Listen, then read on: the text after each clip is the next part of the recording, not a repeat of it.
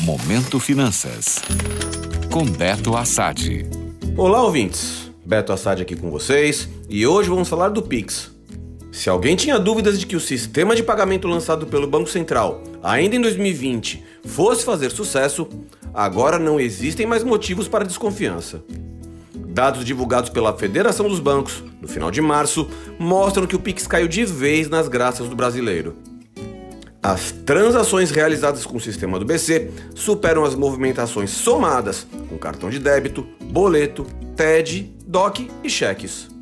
Só no ano passado, as transações com Pix somaram 24 bilhões, enquanto as outras juntas não chegaram a 21 bilhões de operações. O segundo meio de pagamento mais usado foi o cartão de crédito, com um pouco mais de 18 bilhões, seguido pelo cartão de débito, com 15,6 bilhões, os boletos com 4 bilhões e TED com pouco mais de 1 bilhão de transações. Na lanterna ficaram os cheques e o DOC, sendo que este último não chegou a movimentar nem 60 milhões de operações no ano. Mas quando analisamos os valores movimentados, quem leva o prêmio é o TED, com o Pix em segundo lugar.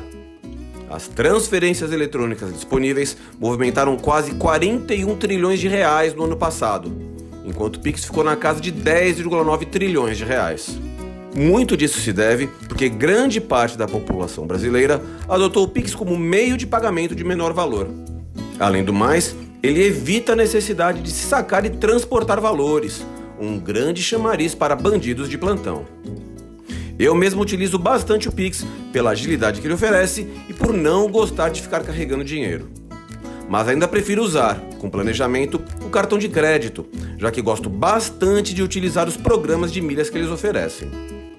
Enfim, o Pix já passou a fazer parte da rotina do brasileiro, numa tendência que dificilmente volta atrás.